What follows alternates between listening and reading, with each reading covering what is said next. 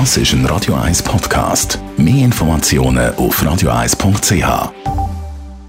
Der Radio 1 Beziehungstyp mit der Paartherapeutin Danja Schifftan. Präsentiert von Paarship, die Schweizer Online-Partneragentur. Paarship.ch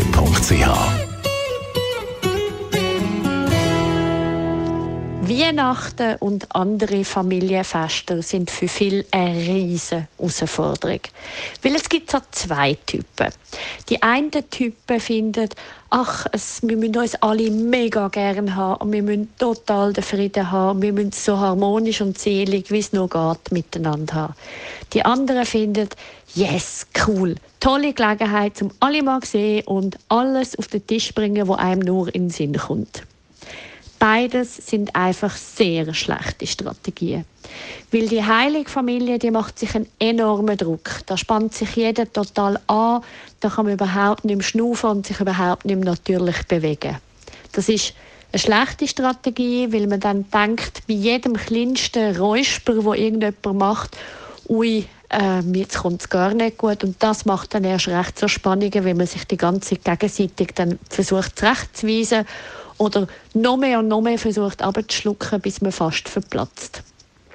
Der andere, die andere Strategie ist aber Minimum so schlecht, weil selten lässt sich ein Konflikt positiv klären, wenn man so in einer Gruppe ist. Weil meistens ist es dann so, dass einfach jeder ein bisschen vor sich anhebt oder anmotzt, aber so wirklich konstruktiv in ein Gespräch gehen kann man dann nicht.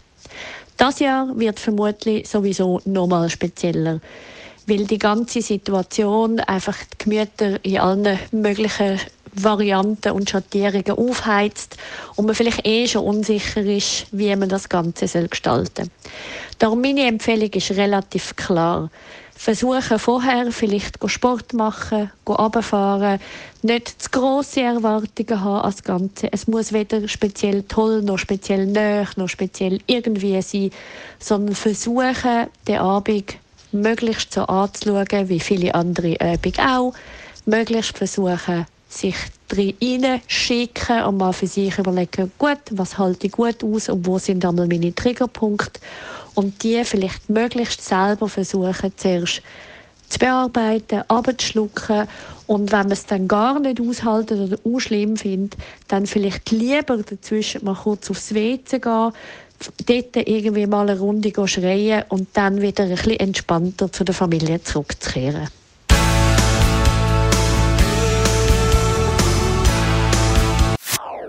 Das ist ein Radio 1 Podcast. Mehr Informationen auf radio1.ch.